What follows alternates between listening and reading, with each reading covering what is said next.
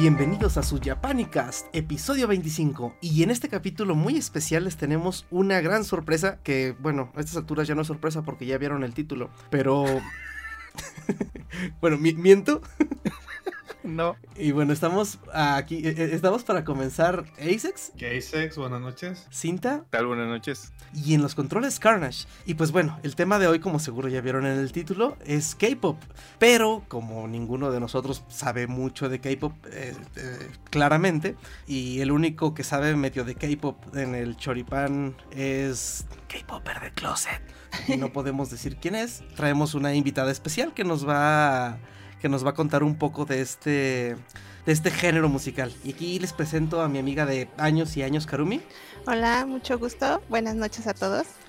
Y pues bueno, nos la trajimos aquí al Japanicast eh, con la encomienda de que nos platicara y de que nos enseñara de que K-pop no es sinónimo de BTS, que seguramente es lo que todo mundo eh, piensa cuando se habla de K-pop. Entonces, pues, platícanos algo.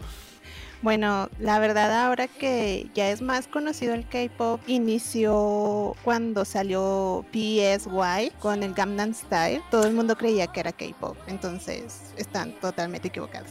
es parte, pero no es K-pop. ¿Y es PSY? ¿No es Psy? Psy, ah. PSY mm. o Psy, dependiendo de cómo quieran pronunciarlo, la verdad. okay. Muy bien, este, el K-pop y por qué es popular. Si les platico, van a decir es una historia bastante creepy, la verdad. Ah, después de ver a los muchachos que cantan, ya es suficiente creepy, suficientemente creepy. Pues detrás de esos muchachos que cantan y bailan es bastante creepy. Eh, bueno, para empezar, el K-pop lo que significa es Korean pop y pues lo tratan como un género, pero yo creo que no lo es. Es parte del pop, solo que en idioma coreano. Sí, pues sí. Eh, eh, los estilos que manejan son todos, o sea, es rap, dance, hip hop, rhythm blues y eso lo mezclan ya con su estilo oriental. Pues sí, es cierto. Bueno, las pocas canciones que he escuchado de Blackpink es rap, ¿no? ¿O es algo así? Sí, es rap, es rap, dance y EDM, no sé cómo se dice, pero es EDM. Eh, bueno, este género, entre comillas, inicia en los años 90 porque ya hay mucha influencia de música americana, entonces ellos también querían como mezclar todos esos sonidos. Pero durante los 90 hubo una crisis económica en Corea, que pues la verdad mm, fue difícil salir de eso, o sea, estaban tratando de salir de esa crisis. Entonces, en 1992 aparece un grupo de tres chicos en un programa de talentos, se presentan y cantan una canción rap en coreano. Entonces la gente como que se escandalizó y dijo, ay no, ¿qué es eso? Ah, es del diablo. Entonces, a los muchachos, pues realmente sí les gustó la juventud, les gustó el nuevo concepto, pero a los adultos no. Entonces, a pesar de que tenían esa crisis, tenían problemas, tenían eh, protestas, o sea, sí fue como muy dura esa época. Em, así que ellos pues toman la música como protesta, pues yo creo que como en todos otros países, ¿no? sí, sí. sí, pues hay, hay, movimientos alrededor de la música. Sí, hay movimiento. Entonces, uh, el gobierno en aquel momento dijo, no, estos como que se están poniendo rebeldes, no nos agrada. Entonces deciden, el gobierno en esa época decide ya cortar todos los shows de música, eh, radio, y empezaron a encarcelar a los músicos. De hecho, los encarcelaron con el eh, pretexto de que eran unos drogadictos. sí. Pues Así empieza. Eh, como algo tan hardcore puede terminar con chicos maquillados. sí, después de todo ese revolución que hubo ahí en esa época, eh, aparece, bueno, según los historiadores dicen que aparece una persona como un héroe, la verdad no lo creo, pero dicen que es un héroe. Él se llama Lee So Man y él estuvo en Estados Unidos y toma todas las influencias de, de música americana. Y dice yo voy a hacer mi propia empresa y voy a poner otros grupos y que este pues no sé como que atraigan atraigan más eh, a la gente pues. Así que él crea lo que se llama la industria de agencias de creación de ídolos, así se llama, creación de ídolos, eh, con el objetivo de que ellos sean los embajadores de Corea hacia todo el mundo. Ese era su objetivo, para así tener como que más ganancia eh, por parte de, o sea, que caiga dinero del extranjero eh, para que ya coreano tenga como impuestos y poder pagar la deuda externa que tenía en aquella época, por eso la crisis y bueno. Ah, ok, ok. Son muchas cosas. Así que Lee Man crea la industria de creación de, de género, de- del género ídolo. Pues O como idols. las. Exacto, o sea, como las idols japonesas, ¿no? Como el, lo que sería el Hello Project o. Sí. KB48. ¿Cómo se llaman los otros cinta? Este, sí, es AKB48, AK, ¿qué? AKC. AKB, AKB 48. Ujú. AKB 48. Sí, yo sí hay un montón. sí, Entonces prácticamente hicieron lo mismo, pero. O sea, digamos, para sacar grupos. sí. Nada más que en este caso hacen audiciones para atraer este pues muchachitos, muchachitas. Y ellos y las agencias se encargan de entrenarlos, son trainees, en este caso se les llaman así, trainees. Y los entrenan en canto, baile, eh, actuación, eh, listos para, para poder conducir algunos programas de TV, pero todo eso es casi tiempo completo y todo es creado en esas agencias. Es ah, deciden cómo, cómo se tienen que peinar, qué comer, cómo maquillarse, qué, qué ponerse, con quién salir hasta eso. Completamente plásticos. Sí, pero la verdad sí tienen talento, ¿eh? Cantan No, muy pues tienen que. Es al contrario de las agencias japonesas, ellos sí este, atraen a las jovencitas y pues más bien que si son bonitas, ya con eso. Sí, en muchos grupos se nota. Aunque fíjate que, por ejemplo, en. Ah, estas de Momohiro Clover Z, si hay una que bonita, bonita no está. Pero sí, sí son contados los grupos. eh, En eso sí tienes razón. Sí son contados los grupos en donde hay feitas.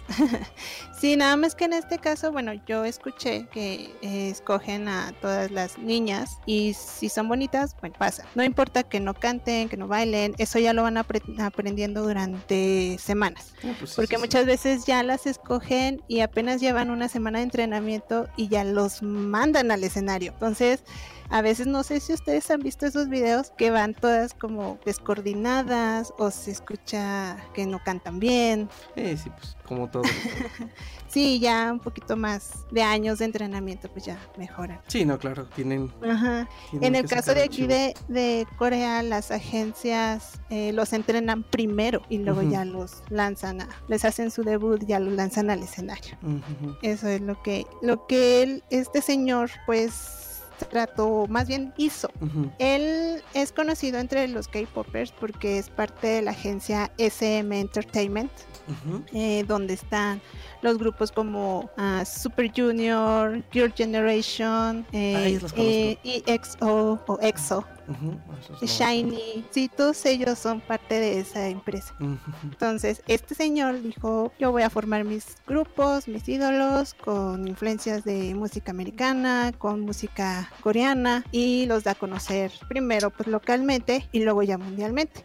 Entonces el gobierno de Corea dice, esto está funcionando, está trayendo gente, Y me dinero, sobre todo. ajá, y dinero, y deciden ya apoyar al, al K-pop. La más bien la cultura, la música, deciden ya apoyar y ya este les dan como, ¿cómo se llama? Mm, presupuesto. Ah, ok. de Gubernamental. Ajá, sí. Órale. Y ya el gobierno ya está metido en esto también. Ok. Y bueno, antes de seguir con la historia, ¿te parece si nos pones una canción? Ah, claro que sí. Eh, está, les vamos a poner Red Velvet, que también es parte de la SM Entertainment, entonces, para que conozcan. Es la nueva canción, se llama Psycho. Vamos con ella.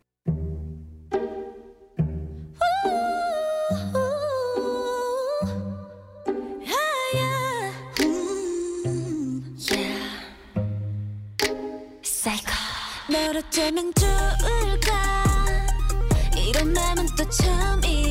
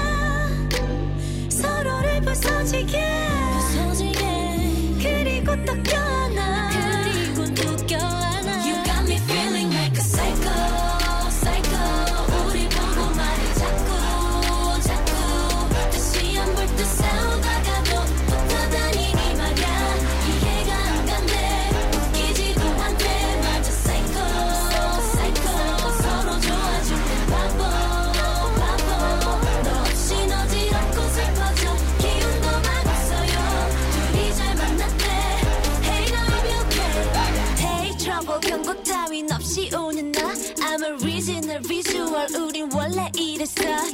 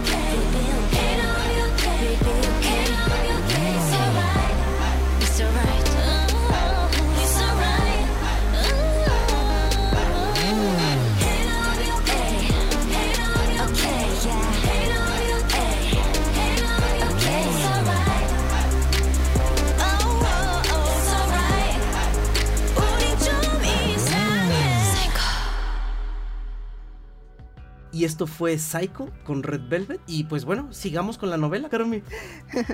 Con Muy el bien. programa. Con el Dora, perdón, sí es cierto, con el Dorama.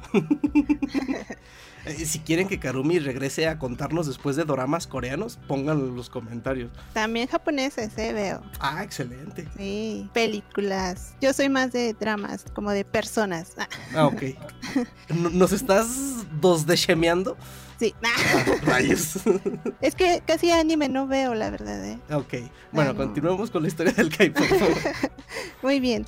Bueno, ahora que ya el gobierno apuesta por la cultura, la música, empiezan a crear lo que se llama el soft power, o sea, el poder suave. Ujú. Se oye raro, pero es soft power. Y este concepto se trata de utilizar la persuasión. Así que, pues la única manera de persuadir a la gente es por medio de la música y por medio de los idols, que tienen muy este, Pegajosos, sí. geniales, sí, pegajoso, sí, eso es la persuasión el soft power.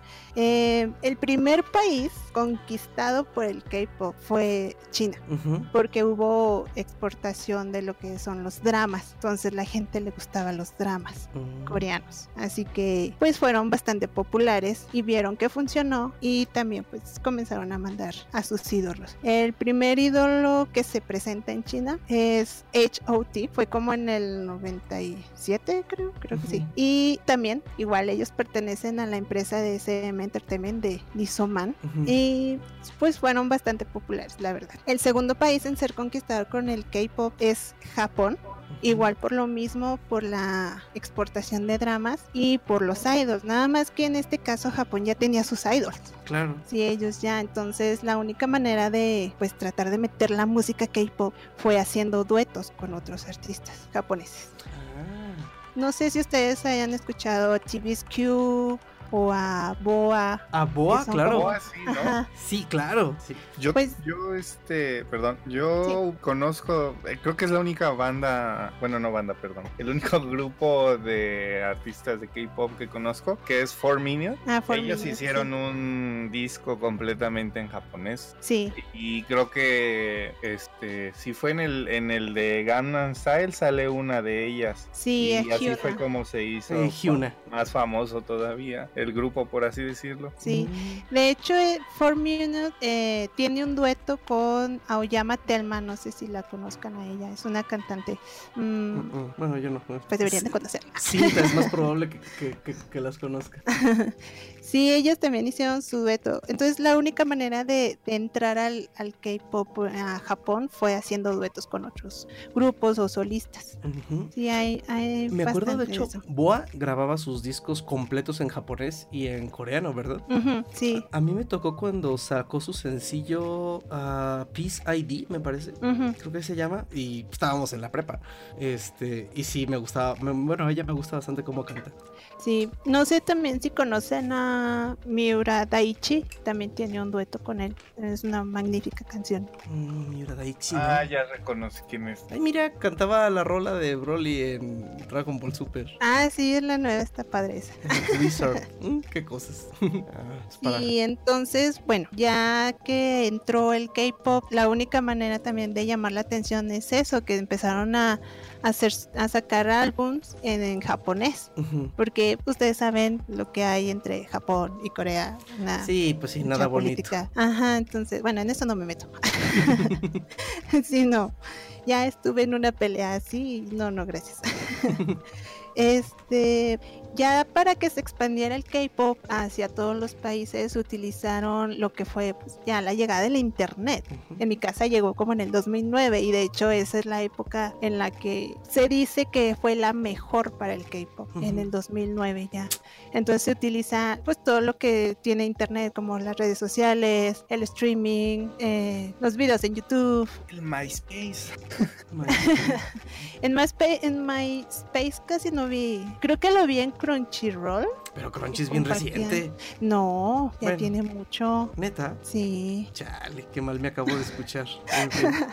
Digo porque yo ahí este buscaba mis ídolos japoneses y fue casi en el 2008 más o menos. Pues sí, ya hace un ratito. Fíjate, Más bien, lo que ya es relativamente reciente es que la entrada de Crunchyroll a Latinoamérica empezó por el 2014. Ah, sí, yo lo veía en inglés, sí es cierto. ah, Pero sí estaba Crunchyroll antes en, en inglés, pues. Ok, ok. Sí, ay, ya me, ya me exhibí. Ah, Pero cuando Bien. nació Crunchyroll, ¿no fue cuando quitaron el anime de MC Anime? No, ya tenía más tiempo. Yo me acuerdo porque, no, no me acuerdo si les dije esa historia, pero cuando yo estaba trabajando en un fanshop, bueno, trabajando entre comillas porque no ganaba dinero. Sí, sí, sí. Este, usualmente había una regla como una como un área gris en la que, por ejemplo, si un, un estudio que empezaba a trabajar un anime de manera oficial en Estados Unidos tomaba cierto anime que estaba trabajando algún fansub, antes no era de que te quitaran, te bajaran todo el,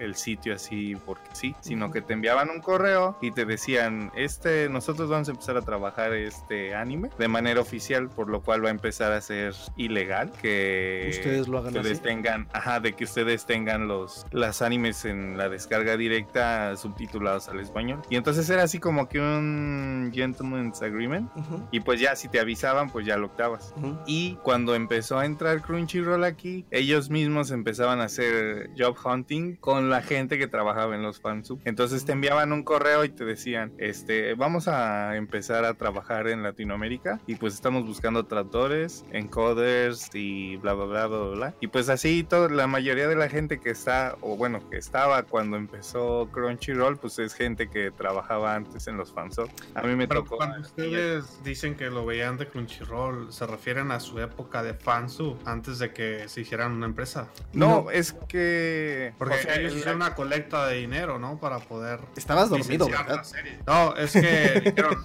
"Cua- antes de Crunchyroll entrara a Latinoamérica, pero eh, han- han- no pasó mucho tiempo desde que ellos crearon la empresa como tal y dejaron de ser un fansub a cuando se metieron a... No, o sea, es que Crunchyroll tiene mucho tiempo, pero no, ellos no solamente se dedicaban al anime y al manga, sino que se dedicaban a más cosas 3D, por así decirlo. Entonces ellos repro- no reproducían, no, ellos re, ¿cómo se? Ay, no sé cómo se dice, como que re, restablecen, re- revuelven a publicar, republicar, no sé, este, cosas que tenían ya sea de doramas, de conciertos, bueno, conciertos no, de entrevistas y cosas de ese tipo que solamente había en Japón y Y una vez que empiezan con lo del anime y lo demás, pues lo que hacen es comprar las licencias de los estudios y lo empezaban a traducir al inglés. Ujú. Sí, de hecho ahí fue donde vi mi primer dorama. Yo, yo ac- acabo de revisar y yo conozco Crunchyroll desde el enero del 2015. Porque de hecho, Sí, el ya. Crunchyroll como tal nació en el 2006, creo, pero empezó con otro nombre, porque originalmente, este, estando en, o sea, nació en Estados Unidos, ya comprando licencias de, de Japón, porque es- si buscas como que sus subsidiarias, me parece que es de Viz Media, que Viz Media tiene uh, todavía más tiempo. Ujú. Y una vez que logran establecerse en Estados Unidos, lo que empiezan a hacer es buscan gente que traduzca del inglés al español y es así como abren el área pues de animes de América Latina. Entonces ellos tienen que comprar una licencia a algún estudio y el estudio les tiene que dar varios días antes del, del- de que se anuncie el capítulo para que ellos puedan hacer lo que llaman multicasting o multi multistreaming, no sé cómo se dice, cuando sale el mismo día y a la misma hora que en la tele. Simulcast. Ah, es Ok, ok. Pues así. Así empezaste a ver tus doramas. Así empecé a ver mis doramas y buscando este, a mis ídolos japoneses, pues me encontré con ídolos coreanos. Y empecé a indagar, a ver qué es eso y a ver cómo era, este, es que hacían como se dice, Eh, la versión coreana de un dorama japonés. Entonces también yo tenía como que la curiosidad y por eso ahí entré. Ah, Sí, eh, el drama, bueno, el dorama japonés Hanayoriran, Hanayoritango, este, lo hicieron versión coreana y como que todos los fans que ya habían visto ese drama, ese drama japonés, pues empezaron a ver el drama coreano y fue el más popular, de hecho, en esa época, en el 2009 fue. Ah, Para ponerlo en perspectiva, fue como cuando hicieron la versión mexicana de Betty la Fea. Haz de cuenta. sí, pero te digo, es el 2009 donde agarra auge, o sea, es- todo el mundo dice que fue la mejor época del K-pop. Y sí, pues que se propagó ya a todo el mundo. Eh, y de hecho a ese movimiento se le llama Hallyu, o bueno, que significa ola coreana. Y ya no solo era K-pop, ya era dramas, ya era cultura, ya es este moda, ya es maquillaje eh, y todo, todo, todo eso está englobado en ese movimiento que se llama Hallyu. Sí, sí, sí, sí suena así como que lo está planeando alguien riendo macabramente en un escritorio. Sí, de hecho, por eso te digo, es como eh, habían dicho que pues es el héroe, el Isoman, Ujú. por la creación de los de las agencias, bueno, del primer modelo de la agencia y ya de ahí surgieron más. Ujú. Pero, híjole, es una agencia que no sé, eh, pues no cuida mucho de sus idols y pues la verdad sí han tenido tragedias en esa agencia. Ujú. Ya dos uh, ídolos se suicidaron, uno hace como dos años y otra hace poquito, en septiembre, octubre creo. Creo que sí mencionamos algo así, ¿no, Cinta? ¿O algo así Era dijiste? el que el que tenía una novia y, y no sé si se suicidó, no, no cierto, era al revés. Se suicidó él, ¿no? Y la novia se quedó muy depresiva o no sé, algo así hablamos, sí me acuerdo. Sí, el primero fue un vocalista del grupo Shiny, él ya padecía depresión. Entonces un día dijo ya no puedo más y pues puso lo que son como unas cositas como de carbón que utilizan en Corea para calentar las casas. Las ponen así como por debajo de las casas antiguas. Mm. Es que cómo se llaman, cricket, no me acuerdo cómo se llama, la verdad. Carbón que utilizan para pues calentar las casas del piso porque de hecho allá las casas antiguas para poder tener calorcito en lugar de tener aquí los calentones y la calefacción eh, calentaban los pisos. Mm. Entonces él compró una cosita de esas de carbón, lo metió al, a la estufa y lo dejó encendido. Pues ya con el humo, pues se as- as- asfixió. Oh, Sí, eso fue lo que hizo. chale. Se suicidó así. Sí, es muy triste y todo el mundo le echa la culpa a la agencia SM Entertainment porque no cuidó de él cuando él estaba diciendo que padecía depresión. Entonces, como que le decían, ay, sí, sí, al rato se te pasa. Échale ganas. Sí, tiene, sí, exacto. Ánimo. Ánimo. No estés deprimido. No estés deprimido. Sí, sí, sí, mágicamente se cura la depresión, claro. Y por eso como que mucha gente no, bueno, entre los K-popers no lo ven así, tan así, pero bueno. Los artistas, uno apoya a los idols y ya. Eh, pues ahora con esto del movimiento Hallyu comenzó a haber eh, llegada de turistas a Corea, porque todo el mundo estaba eh, ansioso por conocer a sus idols coreanos, conocer cómo viven, cursos donde graban doramas, bueno, dramas, y empieza a ver la inversión de algunas empresas. Yo lo que noté fue más como inversión en la moda, muchas marcas podcast. Conocidas como Moschino, Gucci, Supreme, eh, buscaron a los idols para que vistieran su ropa y así la gente pudiera decir, ah, yo quiero vestirme como tal idol que utiliza Gucci, pues yo me quiero vestir así como él. Iban y compraban. Eso es lo que yo lo, lo que vi. No sé, a lo mejor hay más, hay más empresas que invirtieron como las de belleza, maquillaje. Todo el mundo quiere esa testerza de los asiáticos. Sí, de hecho yo me acuerdo que tú Ese empezaste por esa parte, ¿no? Ah, Te veía mucho con tus cremas coreanas. Sí, empecé a comprar cremas coreanas. Sí, se- se- seguramente en esas cremas venía el virus del K-pop. ¿Perdón? Que seguramente en esas cremas coreanas venía el virus del K-pop. Sí, no. em, Oh, y pues, ¿le sigo? Ah, ustedes díganme. claro. Ya se durmieron. Nomás mandamos primero una canción. Claro que sí. ¿La que sigue? ¿Sí? Ah, ok. Eh, les presento a otro grupo, se llama Icon, con su canción Love Scenario, que fue una tendencia global también. Muy bien, vamos a escuchar Love Scenario de Icon. 사랑을 했다 우리가 만나 지우지 못할 추억이 됐다 볼만한 멜로드라마 괜찮은 결말 그거면 됐다 널 사랑했다 우리가 만든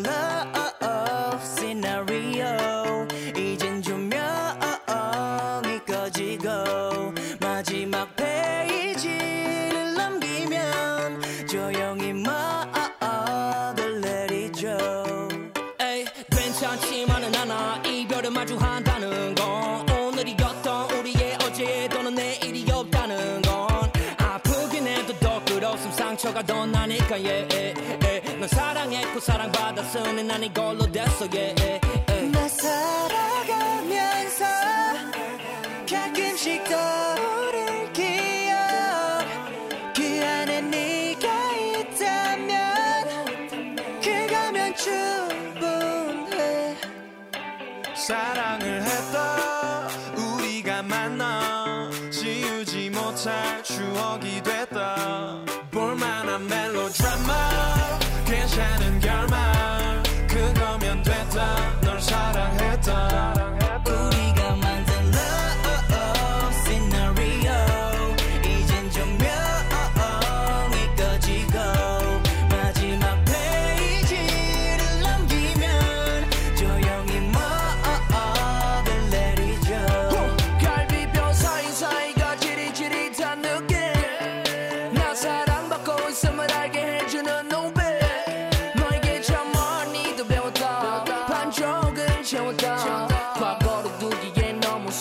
사람이었다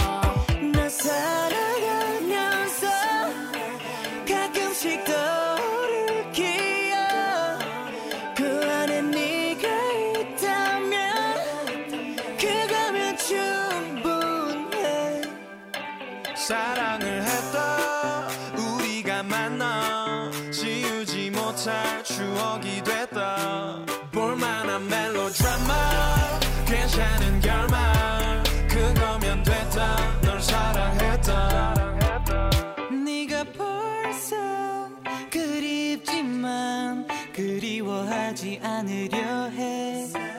한편의 영화 따스했던 봄으로 너를 기억할게.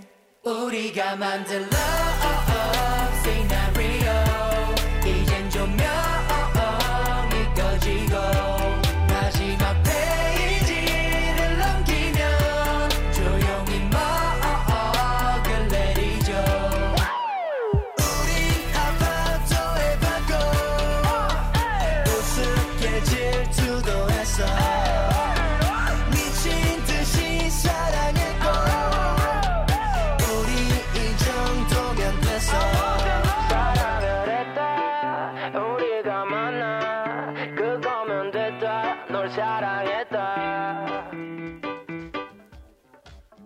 Y esto fue Love Scenario de Icon. Y yo quería hacer un comentario chusco, tal vez. No sé si te acuerdas, Carnitas, hace como seis meses, creo. Que les puse una canción donde estaban haciendo un cover de Luis Miguel. Ah, sí, y es cierto. que, y ahorita que mencionó a Super Jump, me volví a acordar de esa canción. ¿Es de ellos? Ah, la de Super Junior, sí. Ah, sí, sí, recuerdo ese cover de. ¿Cómo se llama esa canción? Si tú me hubieras dicho siempre la verdad. ¿Sí. Sí. Sí, sí, sí, sí, es la onda. Y lo peor del caso es que suena muy, muy bien. si se quieren, eh, bueno, a algunos les parecerá padre, digo, a mí en lo personal me pareció divertido, pues, si se quieren reír un ratillo viendo a, a un coreano con el peinado de Luismi y Sí. su chamarrita de los, que eran? ¿Noventas? Sí, noventosa completamente. Y, y lo, que- lo, lo que es más botano, o sea, lo que más me llamó la atención es que el video está exactamente igual calcado escena por escena. Ajá. Sí, este, la verdad muchos no lo tomaron muy bien, porque ya saben que aquí en México adoran a Luis Miguel. Ay, ¿Cómo le hace de pedo a la gente? Pero sí. sí, este, pero realmente Super Junior lo hizo como algo así como un agradecimiento a sus fans latinas, porque son quienes apoyan más. Oh, Sí, por eso como que mucha gente dijo, ay, es que lo parodiaron para reírse. No, la verdad fue como un agradecimiento. Y Ajá. buscaron al artista pues más famoso para hacer un cover. órale, qué chido. Entonces el fandom latino sí es fuerte. Sí, es fuerte, pero no nos toman mucho en, en cuenta tampoco allá. O sea, allá solo el fandom coreano. Mm, Este, y aquí el fandom latino pues casi no lo toman mucho en cuenta, pero es, los artistas, los idols saben que, que aquí los apoyamos. Que aquí venden. Sí, Sí. Como lo de la Super tienda. Junior, Oye, de veras, pues, hasta pusieron una tienda de BTS, sí es cierto. ah, yo quería ir. este, de hecho Super Junior creo que va a venir por tercera vez, todavía no está confirmado. Es que Mm, ya ellos vienen cada rato también, entonces ya parece que es su casa. Sí, pues sí. Y, y bueno, sí, sí, sí está pegando mucho. Este, me parece que en Coachella va a, Oh, est- sí, va a estar Blackpink, ¿no? estuvo Blackpink. Estuvo. No, ok. el- sí. El año ahora pasado. va a estar, ahora va a estar Big Bang, que fue la, la mayor sorpresa que dieron. Ah, ok. Es el mismo Coachella que dijo que iba a venir eh, Sí. Miku y... ¿Qué otra banda te dije? Ah, sí, es cierto, Hatsune Miku. Este... Ah, Kiaryu. Esos dos no los conozco. Ay, ¿cómo no? Si los pusimos aquí, Kiaryu, Piamiu... No ah, sí, Kiari Piamu, Kiari Piamiu Piamiu, sí. Sí, sí, sí, pues, según yo, sí, sí es el mismo Coachella, pues ¿cuál otro Coachella? Sí, pues, está, a ver, line up, ah, son muchos nombres como para buscarlos. ¿Quién dices que viene, Karumi, de Corea? Eh, Big Bang, pero en Coachella. Eh, creo que en Vive Latino viene Kiari Pamiu Pamiu. ¿A México? Sí, pues el Vive Latino va, pregunto. No, pero perdón. lo vimos porque estaba estaba Miku en la lista, ¿no? Y de ahí fue que yo me fijé que sí, sí, sí está, está en Sí, el que dice Frank Ocean. Está por la mitad. Eh, sí, sí, ya lo vi. en el 10 de abril. Ah, mira, mi, mi cumpleaños. ¿Y Toki- ¿Ya viste que va a estar Tokimonsta también, Cinta? Sí. Wow. Tokimonsta, para los que quizás no lo han escuchado porque no lo hemos mencionado, son los que tocan nuestra intro y todos nuestros fondos. No nos demanden. Bueno, perdón, Karumi, continúa. Este, bueno, hablando de que va a estar Big Bang en Coachella. Ellos forman parte de otra agencia de las importantes ahí en Corea. Eh, bueno, las agencias importantes ahí en Corea son tres. Es la SM Entertainment, la JYP Entertainment y YG Entertainment. Y son conocidas como las Big Three. Así. Son las que tienen mayor número de idols, eh, son más populares y pues son las que más salen en televisión, de hecho. Yo creo que pagan por eso. Pe- Pero seguramente así, así les reditúa. Sí.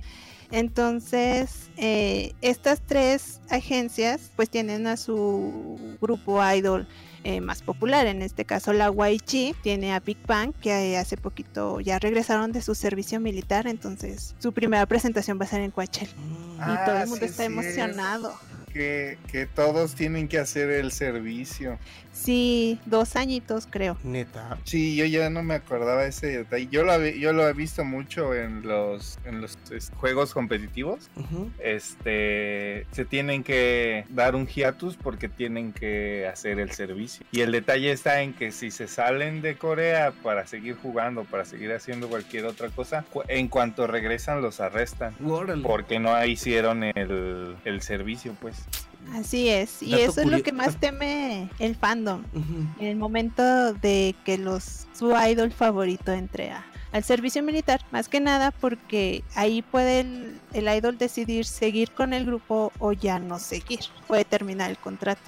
Entonces todos temen de que su grupo idol pues ya se desintegre. Dato curioso y completamente intrascendental al tema y al podcast, pero ¿se acuerdan de Tarkan? El tipo ese turco que estuvo muy de moda con una canción hace mucho, le pasó lo mismo. Oh, sí. Por eso dejó de ser famoso porque se tuvo que ir a Turquía a hacer su servicio militar. Perdón. Creo que todavía se sigue escuchando, ¿eh? Ah, Pues la- pero allá en Turquía. y pues- ah, te iba a decir porque y, y- y la misma canción porque no no no sé de otra. bueno, ya, perdón, ya, ya, ya no interrumpo. Continúa. Ok. Mm, existen muchas agencias eh, de idols ahí en Corea. Mm, me cansaría en decirlas todas. Pero tomando como ejemplo las Big Three, estos hacen, crean sus ídolos, como ya lo había mencionado, los entrenan eh, para que canten, bailen. Eh, también pueden producir su música. Algunos tienen eh, pues ese talento de producir música. Eh, la mayoría de las boy band o, de la- o las girl band pueden tener entre 5 miembros hasta 13. Ujú. Yo sé que sí, pues, son demasiados, pero Ah, no sé por qué, la verdad no sé por qué hacen tantos, eh, bueno, hay grupos con tantos chicos, porque a veces uno no sabe a quién. ¿Que, que- que no vives en México y no has visto a la banda del Recodo? O sea, ¡ah! 13 integrantes. Bueno, este, no soy muy fan de la música, así. No, ni yo. Me sale urticaria, pero es cultura general. Sí, es así. Aparte de que, bueno, los grupos, aunque tengan sus 5 o 13 integrantes, eh, también hacen unos subunidades. O sea, no se separan el grupo, pero de repente escoge la agencia dos integrantes y ya los hace un dueto y sacan otro disco. Ah, pues es prácticamente lo mismo que hace Hello Project con sus muchachas. Eh, en, esa- en ese, en ese aspecto que, funcionan que muy... el J-pop y el. K-pop es básicamente igual. Sí. Mm, cada banda o cada, bueno, boy band o girl band tiene sus fans. Ujú. Pues se les conoce como fandom y cada fandom tiene un nombre en específico y esto pues los idols es quien se encargan de, de darle ese nombre. Por ejemplo, el de BTS, el fandom se llama ARMY. Ujú. El de EXO se llama EXO-L. Híjole, déjame, me acuerdo más. no, creo que ya no me acuerdo de muchos ahorita. Pero todos tienen, bueno, cuando inició esto del fandom, se utilizaba mucho lo que eran los colores. Por ejemplo, ah, por ejemplo, TVSQ eh, tenía su fandom que se llama Cassiopeia, Ujú. era rojo. Entonces, cada vez que había un concierto de TVSQ, eh, todos los fans, como globos, en ese entonces eran globos rojos Ujú. para apoyarlos. Ahora lo que se utiliza son los light sticks. Ujú. Eh, estos tienen de diferentes formas y ya tiene la luz que es correspondiente al fandom o ya tiene diferentes luces de colores, Tú tienes la cosa esa loca de BTS que sincronizan en el estadio, ¿verdad? ¿verdad? Tú tienes la cosa loca, esa bola de BTS que Ah, sí. cambia de color y etcétera, etcétera. Tengo, tengo la Lightstick de BTS. Bueno, tengo la versión 2 y la versión 3. Son, hasta ahorita han sacado tres diferentes. Sí, un día Y es... se le llama Army Bomb. Ujú. Forma de una bomba, así una granada, pero es una bomba. Este, y lo que me gustó mucho de esa Lightstick, no sé, me, o sea, me gustó mucho que dije, por locura la voy a comprar. Quizás algún día vaya al concierto o a lo mejor no, pero yo la compro.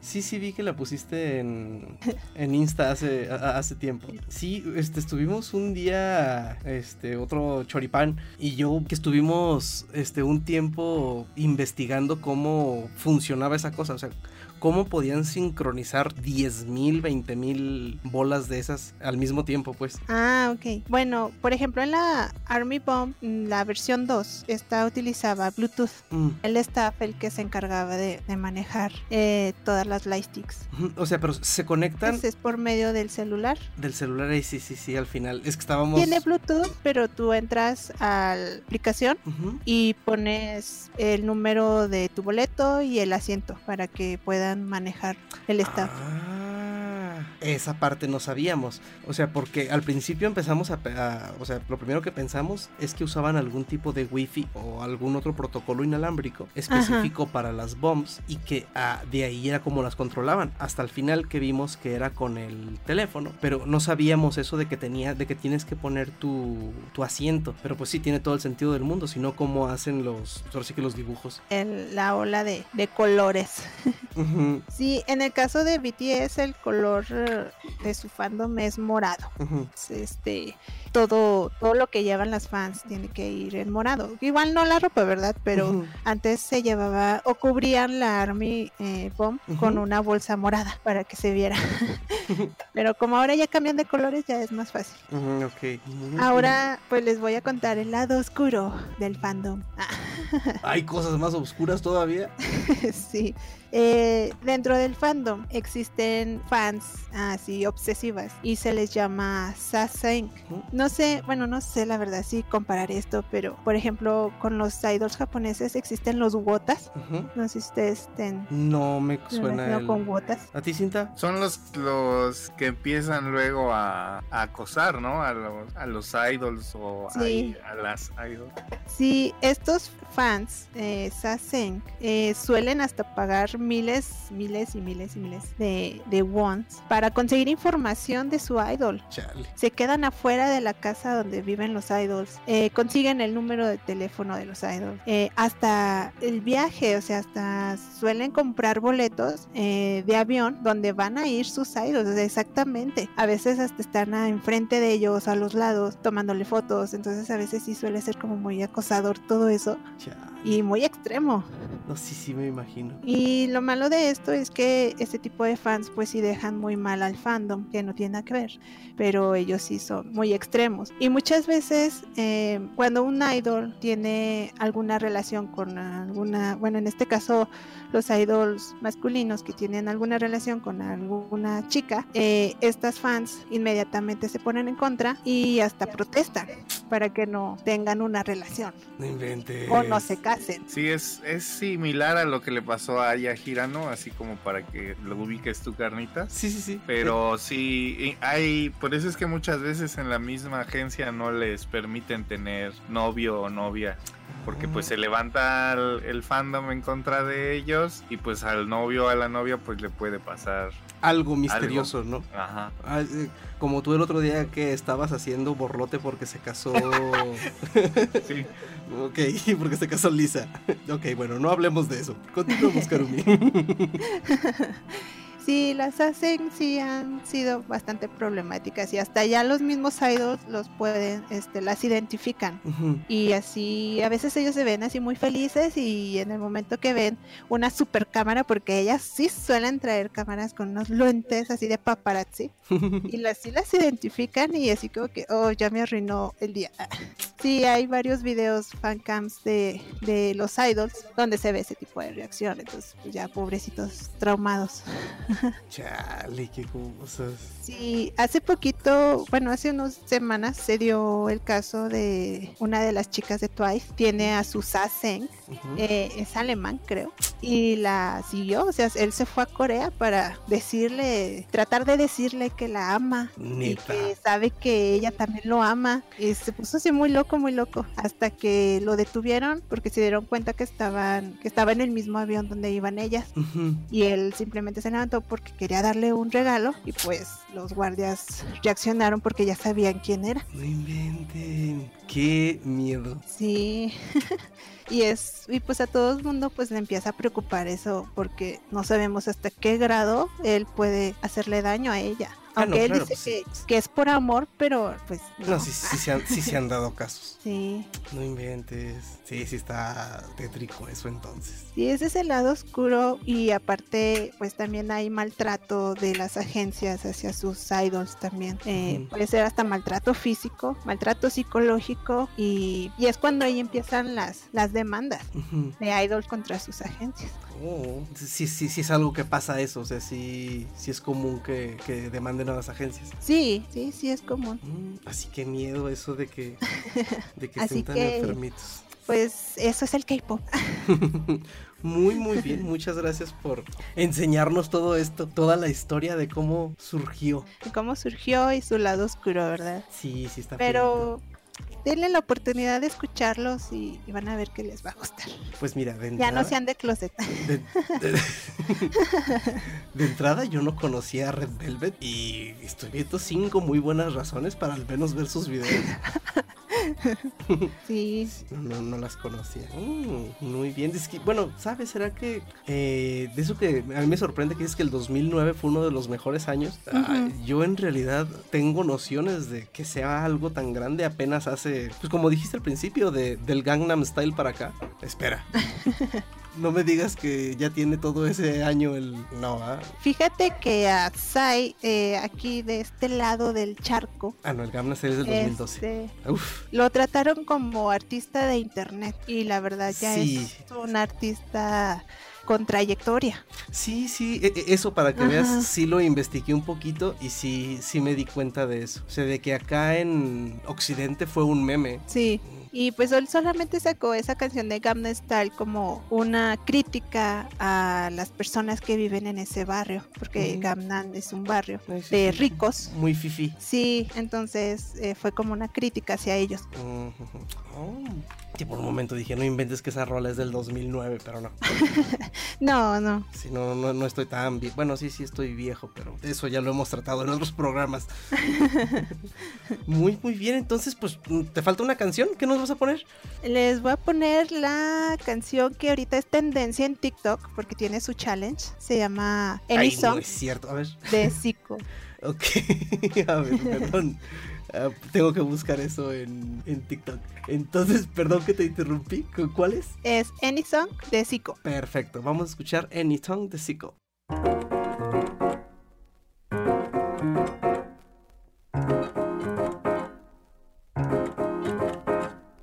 왜들 그리 다운돼 있어 뭐가 문제야 say something 분위기가 겁나 싸해 요새 이런 게 유행인가? 왜들 그리 재미없어? 아 그건 나도 마찬가지. Tell me what I got to do 급한 대로 블루투스 켜. 아무 노래나 일단 틀어. 아무거나 신나는 걸로. 아무렇게나 춤춰. 아무렇지 않아 보이게. 아무 생각하기 싫어. 아무개로 살래 잠시. I'm sick and tired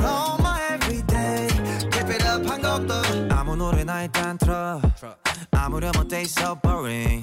아무래도 refresh가 시급한 듯해 쌓여간 스트레스가 배꼽 빠질 만큼만 복속하고 싶은 날이야. You're one of my thugs. 어디야 넌올때 병 맥주랑 가끔 늦게 사와 uh. 클럽은 구미가 잘안 당겨. 우리 집 거실로 빨랑 왜 보이는 영역껏 차단시켜? 밤새 수다 떨 시간도 모자라. 누군 힘들어 죽겠고 누군 축제? 괜히 싱숭생숭. I want my 전까지 먹자지 girl 하다 한명두 명씩 자리. 왜들 그리 다운돼 있어? 뭐가 문제야 say something. 분위기가 겁나 싸해. 요샌 이런 게 유행인가? 왜들 그리 재미없어? 아 그건 나도 마찬가지. Tell me what I got to do. 급한 대로 블루투스 켜. 아무 노래나 일단 틀어. 아무거나 신나는 걸로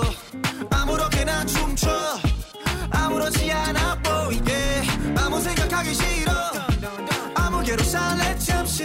I'm sick and tired of my everyday. Keep it up 한 곡더 떠나지 못할 바엔 창밖은 쳐다도 안봐. 회가닥에서 주태를 부려도 No worries at all. 이미지 왜 챙겨 그래 봤자 우리끼린데. 우 늦기 전에 my pants bitch 이 시대가 얼마 남았어. 편한 옷으로 갈아입어. You look nice. 기름하여 얼핏 보면 그냥 코미디. 이렇게 무해한 파티 처음이지. 방금이 결자하는 새벽 2시경. 술잔과 감정이 소용돌이쳐. 왜들 그리 다운돼 있어? 뭐가 문제야? Say something. 분위기가 겁나 싸해 요샌 이런 게 유행인가? 왜들 그리 재미없어? 아 그건 나도 마찬가지. Tell me what I got to do 급한 대로 블루투스 켜. 아무 노래나 일단 틀어. 아무거나 신나는 걸로. 아무렇게나 춤춰. 아무렇지 않아 보이게. 아무 생각하기 싫어. 아무개로 살래 잠시. I'm sick and tired of Ama nor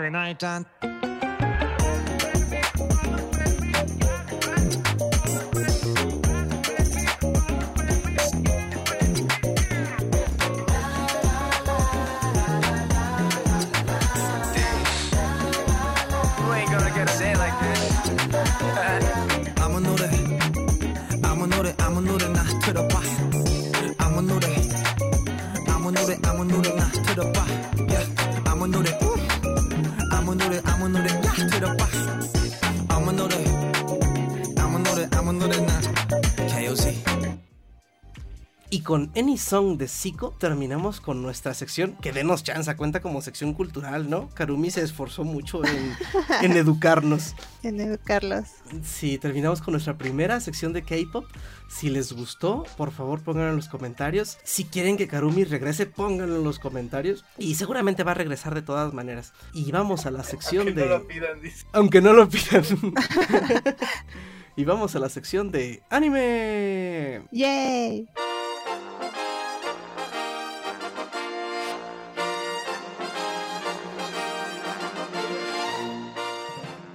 Pues para nuestra sección de anime aún se quedó con nosotros Karumi. Y, Hola. Y va a ser una sección... Vamos a aventar un poquito de anime y un poquito de rolas para que no se extienda tanto el programa. Y pues bueno, después de un año y tanto que estamos en el programa, al fin le vamos a hacer un espacio a, a las intros de animes. eh, pues, pues ahora sí que clásicos, pero a las intros de animes que nosotros escuchamos cuando las escuchamos por primera vez en, en, en doblaje latino. Porque pues bueno, yo creo que todos empezamos viendo anime por Canal 5, por Azteca 7, en las mañanas en... ¿Cómo se llamaba? No, ustedes son muy jóvenes para lo del Carisaurio. Karumi seguro se acuerda junto conmigo. Sí. Ah, Caritele. Se llamaba Caritele. Caritele, ajá. Este, pues bueno, son canciones que de algún modo se quedaron un poquito clavadas por ahí, este, en nuestra, en nuestra mente y que pues yo creo que todavía nos las sabemos todos. Tenemos preparadas bastantitas rolas, pero yo creo que las vamos a dividir en dos programas para, para irnos, eh, para que no se extienda mucho más. De todas maneras va a quedar un poquito más largo de lo normal, pero esperemos que les guste, que se les haga, que se les haga leve porque creo que va muy bien el programa. Entonces, pues para empezar con esto que según los memes es el lamento boliviano otaku, es la, es la intro de Digimon, la primera, obviamente la primera temporada que vimos en, en Canal 5, eh, interpretada por César Franco. La versión original de esta canción se llama Butterfly y pues vamos a escucharla.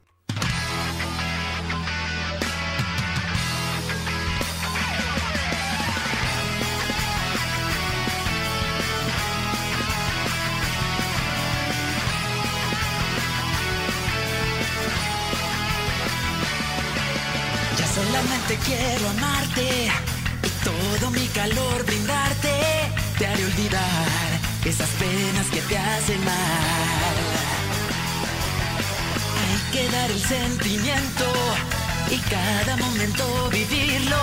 Te haré olvidar esas penas que te hacen mal. Con el amor se puede siempre alcanzar lo mejor. Con el amor los sueños que tengas se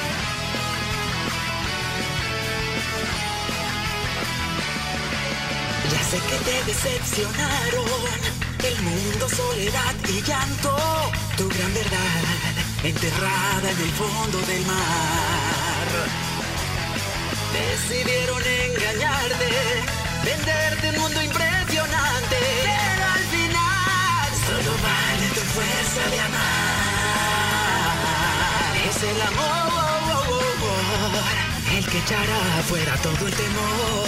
Por el amor, los sueños que tengas se van a cumplir.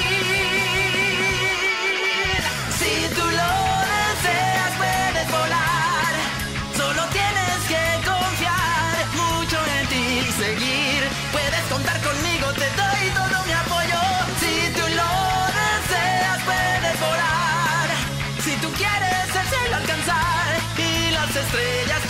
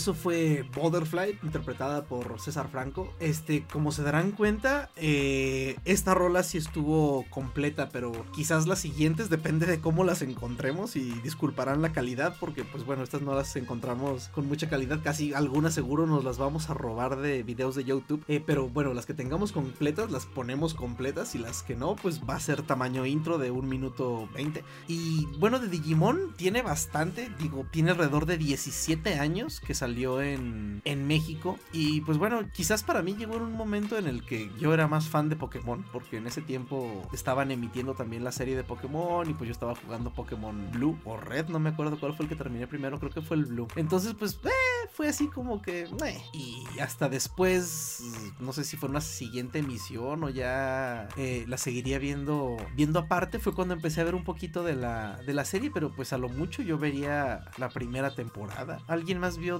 Digimon o, o soy el único? Yo, yo vi hasta el Digimon 4. Yo llegué a ver, es que no, no sé, no sé qué parte de cuál vi, pero de la, la, la primera temporada, por así decirlo, esa sí la pasaban en el 5 y después como a los dos o tres años después, creo que se saltaron la 2 y empezaron a sacar la 3, que era donde entraban y regresaban, ¿no? Así como que en un lapso de tiempo más corto, ¿no? Era que se quedaban atrapados la 1, si no mal recuerdo. Ey, porque en la 1 creo que sí se quedaron un tiempo allá hasta que... Ay, vencieron a alguien, no me acuerdo bien, fue hace... Sí fue hace mucho tiempo y como no la vi tanto, no tengo... Pues ahora sí que no me acuerdo, no me acuerdo bien qué onda. Pero sí, ya luego también me tocó a mí ver algunos capítulos de cuando iban y venían al mundo digital. Y cuando incluso ya había peleas en el mundo, en el mundo real. Ey, Ajá. y pues cabe mencionar que, como lo habíamos dicho en otros capítulos, ¿no? Eh, Digimon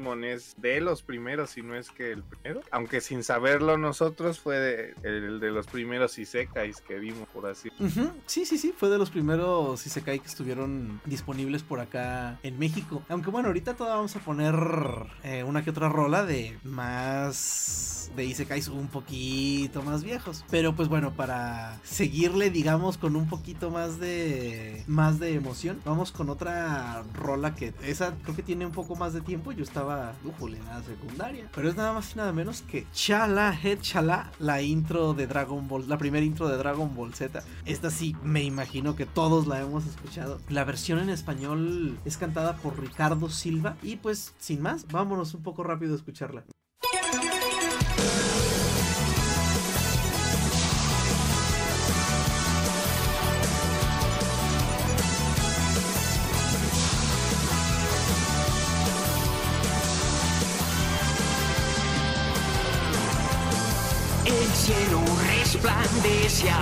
Alrededor, alrededor. Al volar, destellos brillan en las nubes sin fin.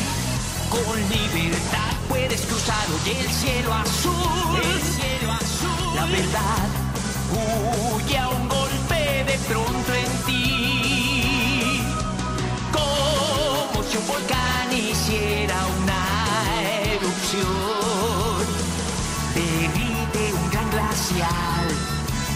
podrás ver de cerca un gran dragón.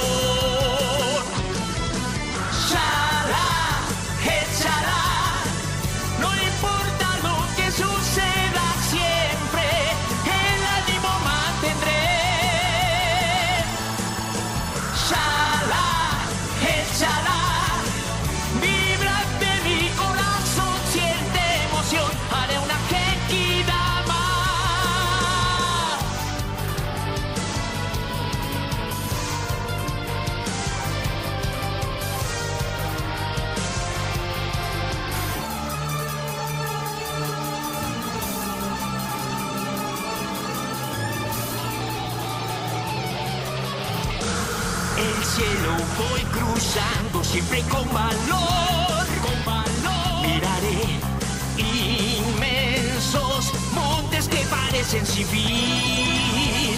Un paraíso oculto descubriré, descubriré con amor por siempre y lo cuidaré. No hay razón para angustiado estar, porque una sorpresa habrá y voy a encontrarla en algún lugar.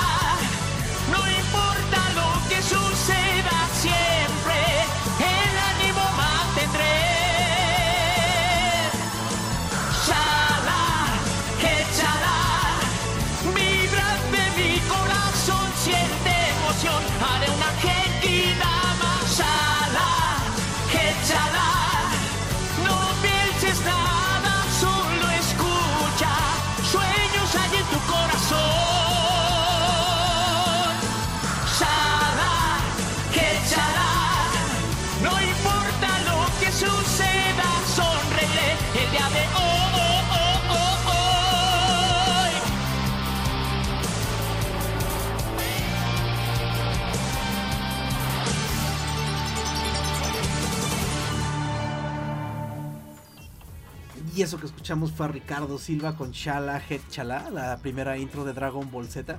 Y pues bueno, ahorita nos estaba, estaba comentando a Slim que si habíamos visto lo último que hubo de Digimon. Yo vi las primeras cuatro ovas, me parece, de lo que fue Digimon Adventure 3. Ah, pero pues... eh, se me hicieron. No se me hicieron la gran cosa, honestamente. Pero se me hicieron buenas. Fanservice. Pues yo creo que lo normal que se puede esperar de cuando levantan una serie que va a ser más bien por nostalgia que por otra cosa. A ver, Digimon Frontier. Sí, Digimon Adventure.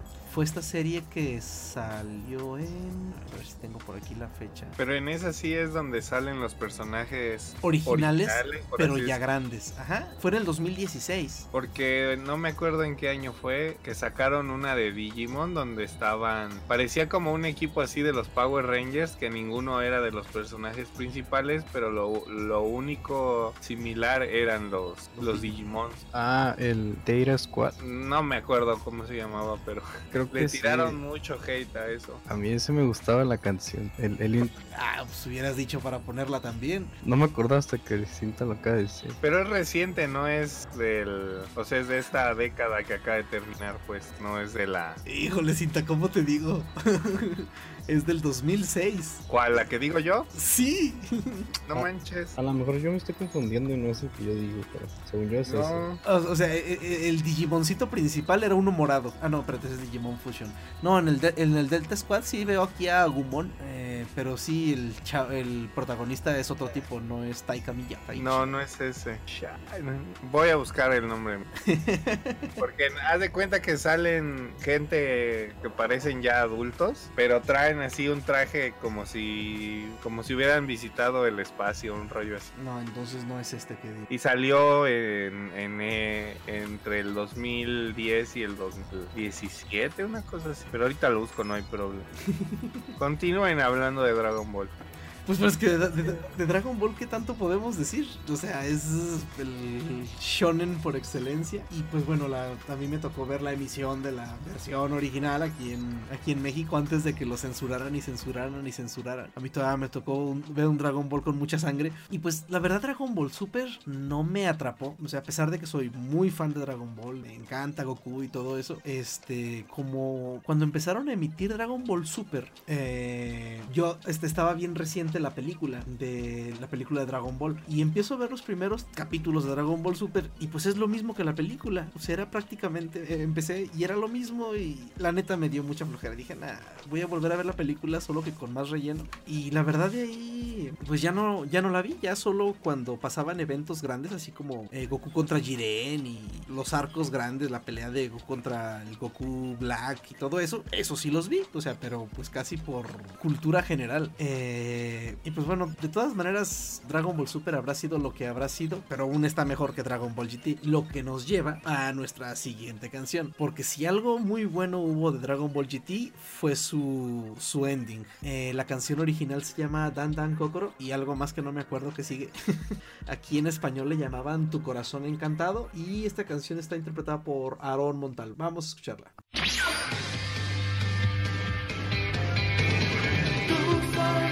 Tan resplandeciente a mi corazón te ha encantado. Ven, toma mi mano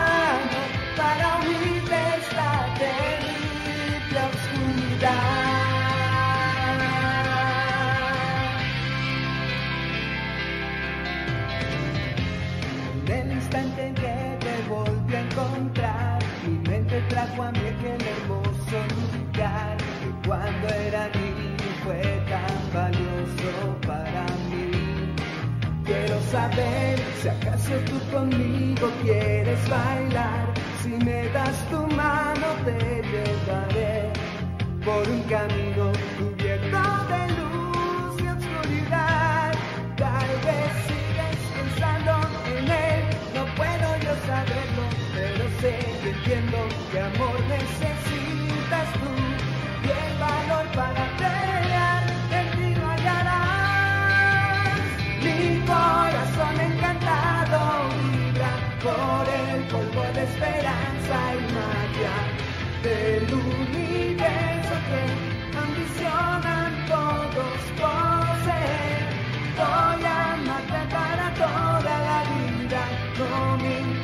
aún no te intereso. Ven, toma mi mano para huir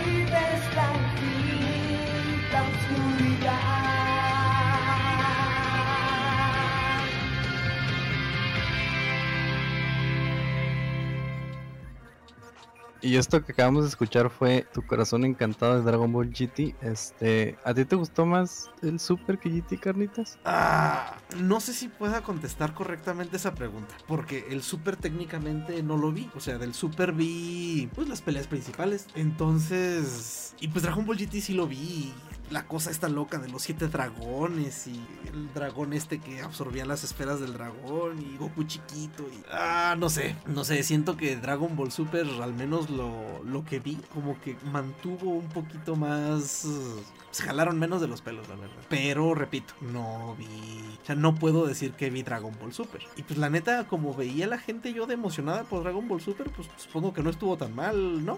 ¿O son mis nervios? Pues es que el- lo del torneo del poder, cuando salía Jiren y eso, sí estaba bien hypeante los capítulos. Pero de ahí más fue mucho relleno, ¿no? ¿Eh? ¿Y no fue mucho relleno Dragon Ball Super? Digo, bueno, yo sé, es Ah. Dragon Ball, sea, estamos hablando de... Y te estoy preguntando a ti que ves One Piece, entonces... Ah. Ah, yo no, por ejemplo, yo del Super no vi todo, nomás vi eso del, del torneo del poder porque además me da flojera. Y si había partes en, pues lo típico, que va a empezar una pelea así, que tú dices bien chingón, y pasan unos tres capítulos los güeyes cargando un ataque para hacer algo. Lo- pues lo normal, diría yo. Sí, pues es Dragon Ball. Dejaría de ser Dragon Ball de no ser así. Pero si estaba, no sé, como que sí lo supieron hacer como cuando el Goku se metía al Ultra Instinto y todas esas madres. Sí te hypeaba Machine. Y pues como la primera vez que se convirtió en Super Saiyajin. Ándale. Sí, sí, sí, eso no deja de ser emocionante. Y sí, pues bueno, de la, de la época vamos a alejarnos un poquito del, del shonen para ir al, al shoujo. Este, que bueno, no voy a decir que yo veía mucho Sakura, pero sí, sí me chuté todo Sakura Card Captor. ¿Tú no la veí, tú, tú no viste ni eso, Karumi? Sí, ¿no? Ah, Sakura, sí. Sí, sí, sí, claro que Sí, sí, la vi. Sí, también vi Dragon Ball, pero creo que nada más la primera temporada y hasta ahí quedé. Sí, sí, pues es que era lo que estaba muy de moda en aquel tiempo. Y S- Sakura, pues bueno, a mí no, siempre he sido muy desvergonzado. A mí nunca me dio pena que dijeran que veía animes de niñas. Creo que la única vez que me ha dado pena eso fue ahora que estaba viendo Clear Card un día y llegó Jorge y sí, mi, mi hijo y sí me dijo, papá, ¿por qué estás viendo esas caricaturas de niña? Y yo creo que ese ha sido el único momento donde sí me alcanzó a dar así como que, ay, demonios. Pero... No, no pasa nada ya. No, pues no. No, y de hecho a mí me gusta mucho. Bueno, es que a mí me gusta mucho el trabajo de Clam en general. O sea, entonces. Sakura. Cuando terminan algo. Cuando terminan algo, claro. o sea, bu- bueno, pues que por ejemplo, y también cuando no se ponen muy locas. Por ejemplo, ¿cómo se llamaba esta serie? ¿Tiene Clam una serie en la que son muchos personajes de muchas series? O sea, sí tiene Clamp ese detalle de que todos sus personajes masculinos principales son Touya. O sea, eso eh, eh, tienen eso con su diseño de personajes. Pero en esta serie, o sea, en realidad salían personajes de varias series. O sea, salía Touya, creo que salía Kero, salía Mokona, este, ah, el mago este que salió en las guerreras mágicas, Guruklev, mm, no me acuerdo cómo se llamaba esa serie. Esa sí la empecé a ver y sí dije, mejor no. Era. Ay, no es la de Subasa Chronicle. Ah, No. cre- creo que Digo, pero me acuerdo de las moconas y que sale como Sakura, como diferente. Sí, Subasa Reservoir. Exacto. Sí, Eh. re- sí, Reservoir Clan. Ajá. Sí, sí, sí, Reservoir Chron- Chronicle. Sí, tienes razón. Ese sí empecé a verlo y como que no, no, no, no, no me, no me atrapó. La película sí me la chuté. Creo que se llamaba La Princesa del Reino Enjaulado o algo así. Todavía me Mm. tocó verla cuando. De hecho, no me acuerdo si la vi incluso en Locomotion todavía cuando existía Loco. Uh, Sí, no, ya, ya llovió. Sí, no, y en esta serie pues, sí había muchos. Había, había crossovers y todo estaba. sí, sí, estaba todo mezclado. Ajá, ese, por ejemplo, esa. No, no, e- esa sí no me atrapó, pero por ejemplo, Sakura sí me la chuté completa y vi Clear Card y las películas. Eh, de Chobits tengo, un ex- tengo excelentes recuerdos, solo que esa no la he podido conseguir eh, para descargar de buena calidad. Hace tiempo un, un fansub, este, fan subió como los tres primeros capítulos, cuatro algo así de, de Chobits y la volví a ver, que sí me gusta mucho, mucho Clamp. Y pues bueno, antes de continuar, pues escuchemos esto que se llama Catch You Catch Me, en la intro de Sakura Card Captor, que aquí en Latinoamérica fue interpretada por Marcia Pay. Vamos a escuchar.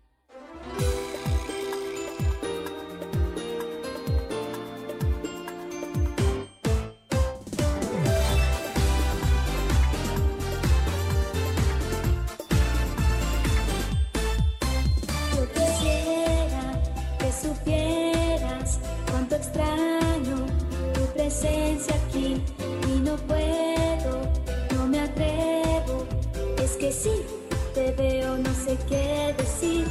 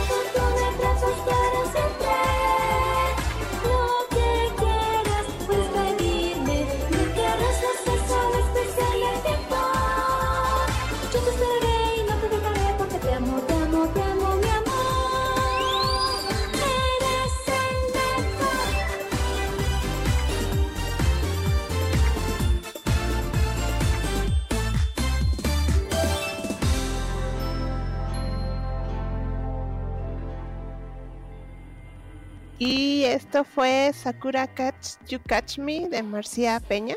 Y seguimos ahora con otra serie de. con otra intro de otra serie de Clamp.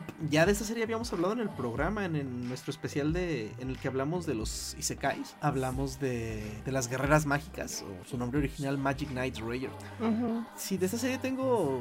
tengo chidos recuerdos. Porque fue algo un poquito diferente cuando salió. Porque no solo era un Isekai, que en aquel tiempo obviamente no le llamábamos así, ni teníamos idea del concepto. Pero este era un Isekai en el que aparte había mechas. Que no eran mechas como en Robote, bueno, como en Macros o como Massinger. Sino que era una especie de mechas mágicos. Y eso eh, estaba chido, era, e- e- era algo nuevo. Era algo. Era algo nuevo. Pues es la clásica serie de tres chicas que están en la torre de Tokio, creo que estuvo. Sí, en la torre de Tokio y son teletransportadas a otro mundo en el que tienen que salvar a la princesa. Es un Isekai, o sea, tampoco. tam- sí, tampoco hay que buscarle mucha ciencia. Nomás me acuerdo de la relación tóxica que tenía la princesa con el otro. Con ya no me acuerdo cómo se, cómo se, cómo se llamaban los personajes, disculpen. La, la princesa era la princesa Esmeralda. El tipo Ajá. ese que la tenía secuestrada, pero ella estaba enamorado, enamorada de él. Era Pero ella no se quería ir. Sí, la no, querían pues- salvar, pero no se quería ir. Tenía síndrome de Estocolmo. Te iba a decir. Era tal cual el síndrome de Estocolmo. Sí, exactamente. Era, se llamaba Sagato. Aquí en México. Ah, cierto. Ajá, aquí en México los personajes, bueno, las muchachas principales eran Lucy, Anaís y Marina, que en realidad sus nombres eran Hikaru, Umi y Fu. Ay, perdón. Sí, pero tenía que ser de una manera que Sí. fuera fácil de Sí, pronunciar. no, claro. Y, y aquí, este, dato curioso, este, pues, ahorita anda por ahí en, en redes. Bueno, de hecho siempre tenemos ese detalle de los nombres en España. Eh, y ahorita anda por ahí, no sé si vieron en Twitter o algo así de, de que traen de que a Crash Bandicoot le habían puesto Carlos el topo que gira. cosa que no. Yo sí lo mire. bueno, cosa que no es, no, no es cierto, o sea, no, no, no, no se llama así. Pero pues bueno, aquí en México eran, bueno, en Latinoamérica eran Lucy, Marina y Anaís, hasta ahí. O sea, no nos importó nada, nada más para allá. En España sí tenían apellidos. Eran Lucy González, Marina Santana y Anaís Araujo. No. Eh, sí.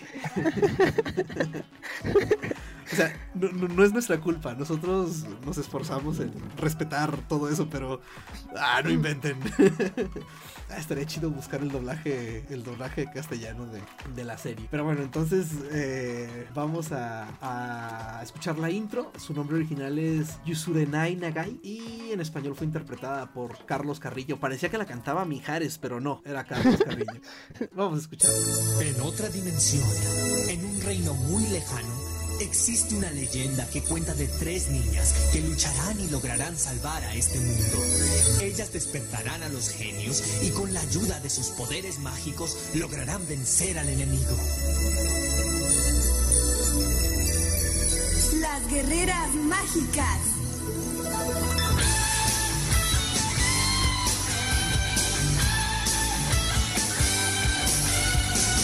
Acuerdo a la leyenda, tres chicas cambiarán nuestro destino. Las guerreras mágicas. Ellas lucharán y lograrán vencer al enemigo. Con los poderes que ellas van a obtener, lograrán vencer a la magia de Sagato. El futuro de Sephiroth, ellas decidirán.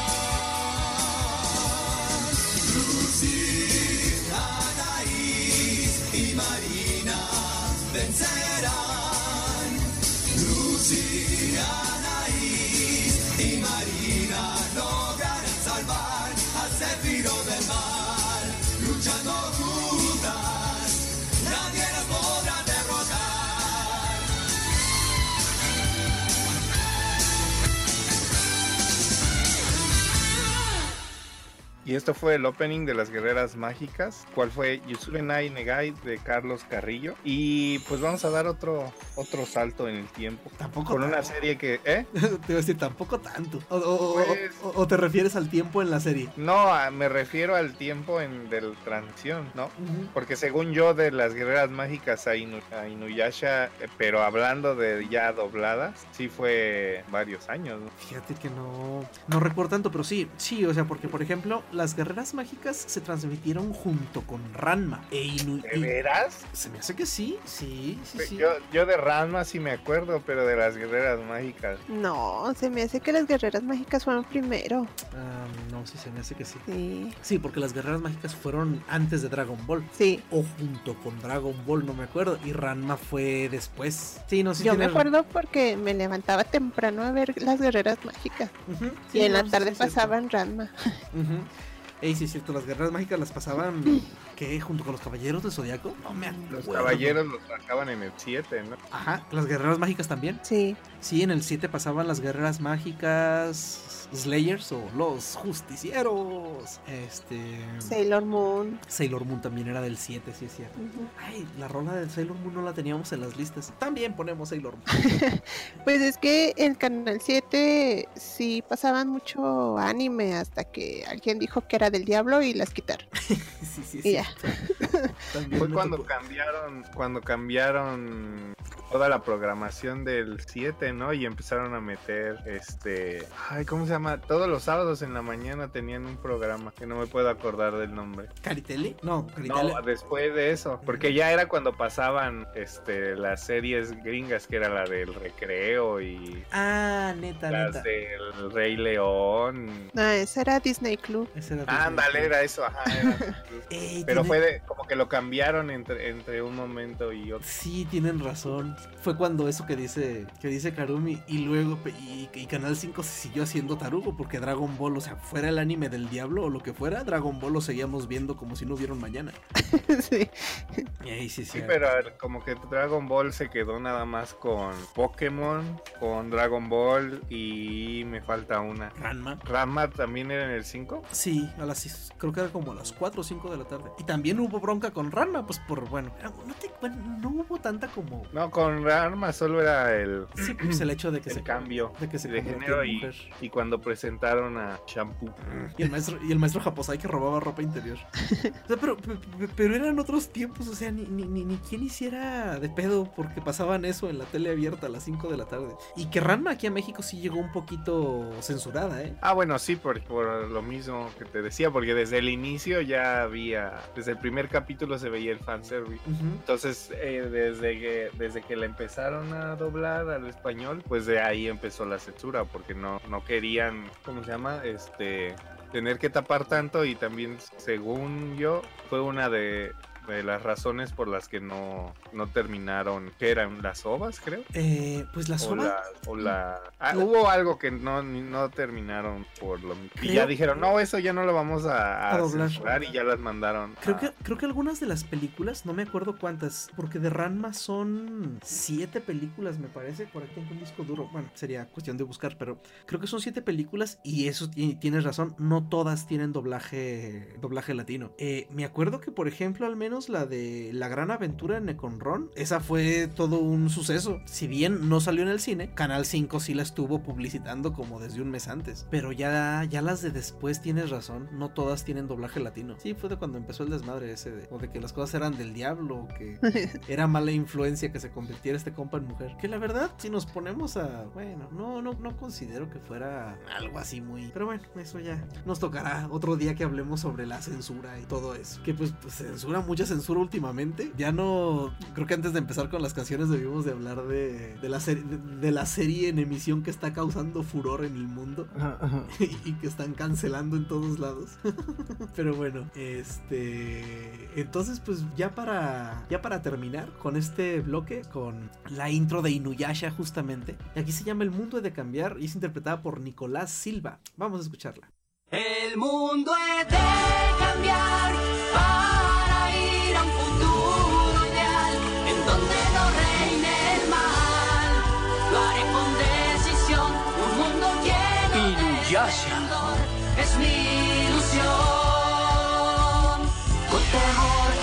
mi corazón, sin poder el futuro esperar, sin pesar ningún aliento me podría animar.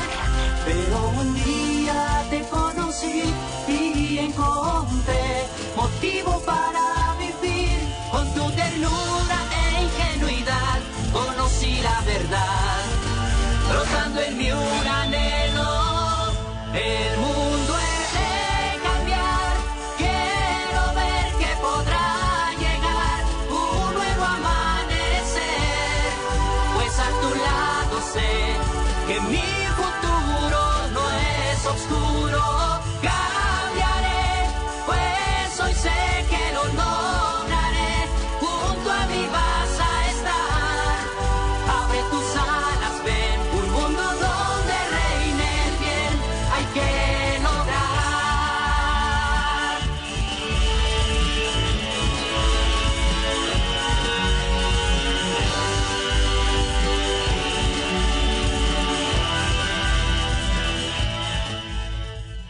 eso que escuchamos fue El Mundo de Cambiar, la intro latina de Inuyasha, interpretado por Nicolás Silva. Y pues bueno, ya para irnos, yo creo que vamos a dejar otra rolita, igual y dejamos la versión, la versión de intro, aunque la consigamos completa. Pero pues bueno, creo que Sailor Moon también pesó mucho y pues viene muy de la mano con lo que estamos platicando sobre lo que nos censuraron y todo. Pero de Sailor Moon, déjenles platico que aquí en México, igual que de Dragon Ball y de otras cosas, vimos una versión menos censurada que lo que se vio, por ejemplo, en Estados Unidos. En Estados Unidos, Sailor Moon sí está completamente. ah, ¿Cómo llamarlo? Editada. Bueno, editada se escucha muy bonito. O sea, en Estados Unidos sí de a tiro cortaron arcos completos con tal de no. mm, de no poner, por ejemplo, la relación entre las Sailor Stars. Bueno, perdón, Sailor. Ah, cierto. Sailor, ¿quién? ¿Eran Me- Me- Me- Urano y Neptuno? Eran. Sí, Sí, Sailor Neptuno Moon. y Urano pasaron de ser novias a primas, creo, algo así. Exact- exactamente, en Estados Unidos eran primas. Pasó a ser Tex-Mex.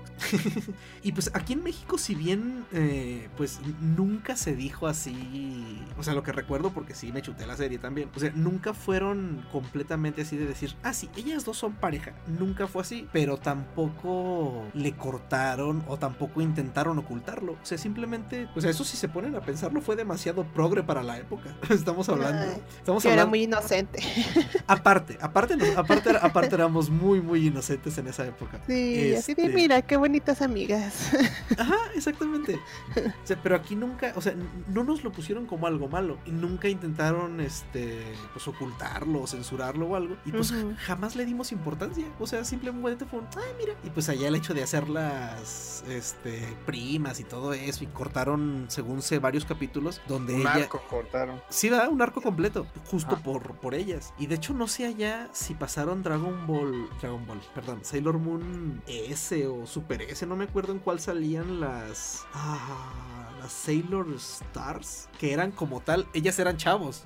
Sí, que eran ídolos. Ajá, eran idols, ¿verdad? Era- Eran- eh, ajá, eran, sí. una, eran una band, una boy band. Y se transformaban en Sailor Scouts. Sí. O sea, Ah, tú dices los. Soy. ¿Soiste? Soy. Los, los Sailor Stars, ¿no se llamaban? A ver, Sailor Sí. Stars, sí, ¿verdad?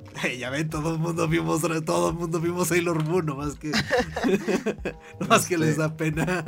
Sí, sí censuraron a. ¿Cómo se llamaba? El Bat. Creo que era su papá y una niña chiquita de cabello rosita. Usagi, digo, esta Usagi, no, Usagi Serena. Eh, Sailor Chibimun. No sé. Pero es que yo me acuerdo que llegué a mirar de una morrita chiquita que venía del futuro o algo así, no me acuerdo. Ajá, Sí, ella- era era la hija de, Serena de y Darien. Ajá. Ah, bueno, que le da un besote bien macizo a su papá. Esa parte no la recuerdo, lo censuraron. Es aquí, que cae del cielo, ¿no? Le cae encima a Serena. Sí, y la aplasta y le da un beso. Ajá, sí. Ah, ok, ok. Sí, es cuando llega. Oh, oh, ah, no sabía que esa parte Ah, la habían censurado. Sí, sí, sí, eso no me acordaba, la neta. que- De hecho, no me acordaba cómo aparecía de repente esta. No me acuerdo cómo se llamaba. Solo sé que era Sailor Chibimun. No me acuerdo del nombre de la escuinclita. Pero sí, sí, sí eran las Sailor Stars. Eran los tipos estos que eran vatos. O sea, que en la serie eran vatos. Y se convertían en chavas cuando se convertían en Sailor Scouts. Sí, siempre me sacó de onda, pero realmente nunca me preocupé por eso. Yo seguía viendo la serie. Sí, es que es lo que digo, o sea, como nunca nos lo pusieron como algo malo ni nada, pues ve, lo vimos normal, pero no normal, ¿cómo decirlo sin que suene feo? Sí, o sea, no le dimos importancia, así como dices. Ajá, sí. Pero pues bueno, en Estados Unidos todos esos arcos los quitaron definitivamente. O sea, ni siquiera... Mm. eh, no, pues, o sea, ni siquiera conocieron yo creo que a las Sailor Stars. Igual pasó con, con Saint Seiya. De hecho, creo que Saint Seiya en Estados Unidos, Caballeros del Zodiaco, son alrededor de 60 capítulos. A ellos sí les... Uh. Neta, eh, a ellos sí les cortaron muchísimo. Un día vi un video, este, pues un video, obviamente un video de YouTube. Y no, sí, qué bárbaro. O sea, al, al grado de que, de que yo creo que era como la mitad de la serie. O sea, ellos se los resumieron completamente, pero creo que ni siquiera lo hicieron bien. O sea, así como que eh, ustedes tengan esto y ya es lo que hay. Ahí sí, sí estuvo botana con Saint Seiya. Y pues bueno, ya para terminar y no hacer más, más largo el, el programa, vamos a despedirnos con la intro de, con la intro de Sailor Moon. Ah, espérenme, ya perdí donde han encontrado cómo se llama. Moonlight Densetsu. Ah, Moonlight Densetsu. Era, es la, la original. El nombre latino fue Legendaria Luz de Luna. Y la canción fue interpretada por Marisa de Lille. Al final se le cumplió a Alexis de a de no poner Pegasus Fantasy. Eh, voy a poner Pegasus Fantasy en el siguiente programa. ¿A poco, a poco crees que, voy, que, que vamos a hacer un programa sobre, eh, sobre intros en español y no poner Pegasus Fantasy? Aunque Pegasus Fantasy en realidad es posterior a cuando me tocó al menos a mí ver Saint Seiya. A mí me tocó aquel aquel horrible intro eh, de España que en realidad había solamente sido traducido y pegado sobre un intro francés. Que bueno, de eso ya hablaremos en el siguiente episodio que la pongamos. Entonces, pues nos despedimos. Nos despedimos esta noche. Se despide de ustedes Carnage. Ah, ah, ah. Me trabé, no supe si decir AMD. AMD. Bye. Gracias por la invitación y espero que me vuelvan a invitar. Muchas gracias. Soy Karumi. Tienes las puertas abiertas, tú ya sabes, ¿eh? Se despide Cinta. Y pues bueno, simplemente la cantaleta de cada final. No olviden recomendarnos con sus amigos frikis. Si les gusta el programa, recomiéndenos, denos por ahí likes y dejen sus comentarios. Siempre son bien recibidos. Intentamos contestarlos y, y si hacen alguna petición, la tomamos en cuenta para el siguiente programa. Entonces, pues los dejamos con Moonraito Densetsu, la legendaria luz de luna. Nos vemos, muchachos. Sale. Sale. Bye. Bye.